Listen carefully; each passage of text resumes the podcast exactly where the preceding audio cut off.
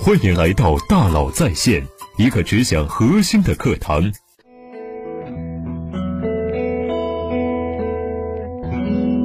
你好，欢迎来到大佬在线。每个人都想抓住机遇，获得红利。什么叫做机遇呢？在新的交易网络里，一个特别有价值的生态位正在出现，并且还没有被别人占领，这就是机遇。那么，如何抢先一步抓住这些机遇呢？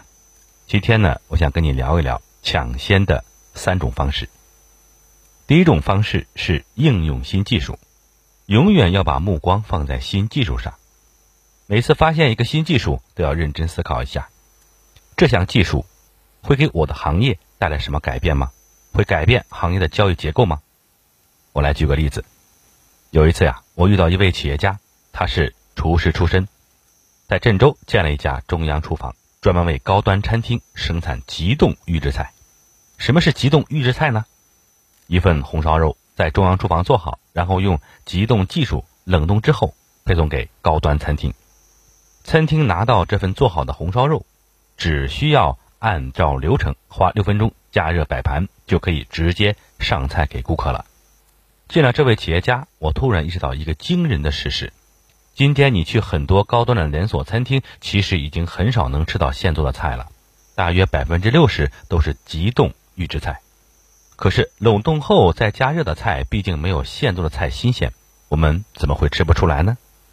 是的，你根本就吃不出来，因为现在的冷冻技术甚至可以做到把一条活鱼冷冻解冻之后，它还是活的。把一盘加热后的急冻预制菜和一盘现做的菜放在一起。让你盲测口味，你根本吃不出来哪一盘是现做的。今天的食品工艺和餐厅供应链已经发展到这种程度了，让人惊叹。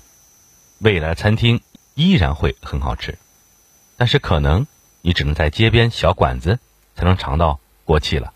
这就是急冻技术。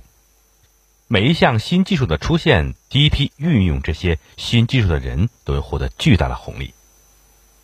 所以，你一定要永远关注新技术，争取成为第一个吃螃蟹的人。应用新技术，这是第一种抢先的方式。第二种方式呢，是创新商业模式。什么叫做创新商业模式呢？如果你没有新技术，那你可以退而求其次，在这种新技术的基础上创新商业模式。我来举个例子。急冻技术出现，已经有人在做急冻预制菜了，而且做得很大。那我可以怎样创新商业模式呢？比如说红烧肉加上纯外卖餐厅。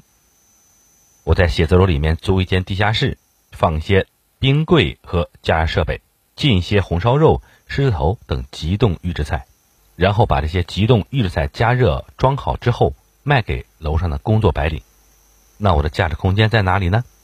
相比于其他餐厅，我的租金成本非常低，我就能把菜卖得很便宜。而且我的菜不同于其他小餐馆，我的菜跟中高端餐厅一样好吃。对白领来说，他能用很便宜的价值吃到中高端餐厅的味道，还不需要掏外卖费。这也许就是一种创新的商业模式。创新商业模式，这是第二种抢先的方式。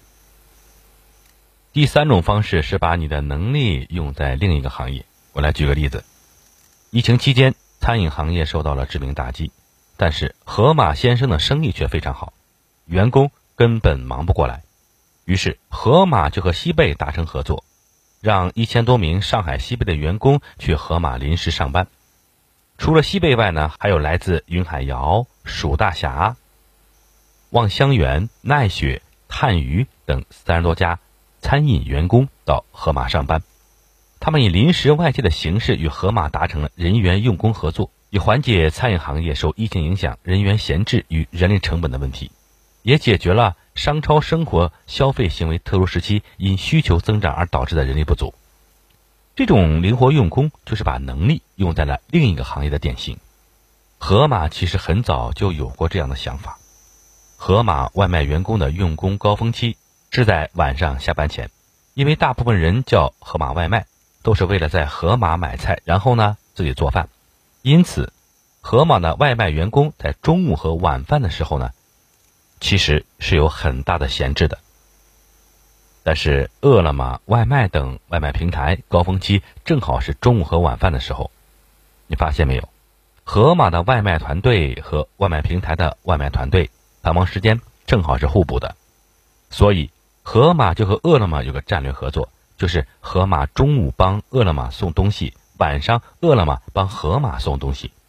正因为如此，他们才搭建了一个河马先生员工共享平台。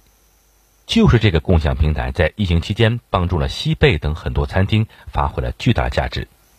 这就是抢先的第三种方式，把能力用在另一个行业。今天呢，我给你介绍了抢先的三种方式，你还记得吗？第一种，应用新技术；第二种，创新商业模式；第三种，把能力用在另一行业。通过这三种方式，你就可以在发现机遇后呢，抢先一步，抓住机遇。希望呢能对你有所启发。好，感谢您的收听，咱们明天见。